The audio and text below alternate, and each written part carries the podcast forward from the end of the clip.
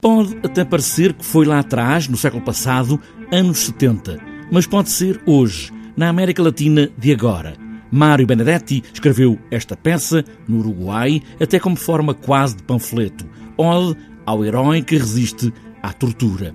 Neste espetáculo, com a encenação de Marta Carreiras e Rubeu Costa, não é por aí que seguem, mas sim a manipulação psicológica e visual da tortura e Romeu Costa reflete em voz alta, este espetáculo continua a fazer sentido, apesar do texto dos finais da década de 70 do século XX. A América do Sul está em convulsão, eh, qualquer país neste momento está a passar por, eh, de alguma maneira, uma reavaliação não é, da sua própria organização, do seu próprio sistema democrático eh, e o Brasil, com, com a eleição do último presidente, este presidente que de alguma maneira eh, relevou a importância da tortura, da, da eh, legitimou eh, e, e, afirmou várias vezes que seria necessária e, portanto, com afirmações destas, desta dimensão, parece-nos cada vez mais importante voltar a relembrar esta história de Mário Benedetti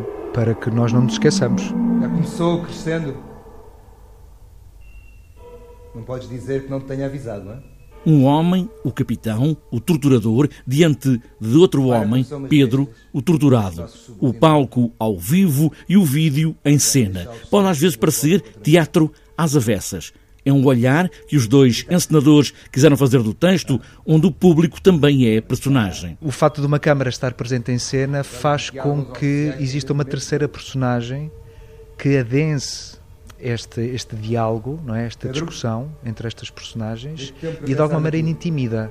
Não só intimida a pessoa que está detida, como o próprio hum. público que ao assistir ao espetáculo e havendo uma câmara que, e, e como o dispositivo é em U, portanto nós temos três frentes de público e, portanto, isto também é uma forma de implicar as pessoas na própria história. De qualquer das formas, aconselho-te a não me provocar. Sabes que eu tenho pouca paciência, sabe? Dois homens diante de si próprios, aqui com a música de Pedro Salvador, até onde vai a manipulação de tortura, até onde resiste. Bom, Mário Benedetti, ao uh, colocou estas du únicas duas personagens num único espaço, uh, repartindo esta história por quatro atos, como se houvessem quatro tentativas de encontrar aqui um diálogo entre estas duas pessoas que, à partida, tomam posições diferentes, não é? Dois homens em tempos diferentes, agora, um capitão e um Pedro, nos anos 70 do século passado, e um capitão e um Pedro neste tempo.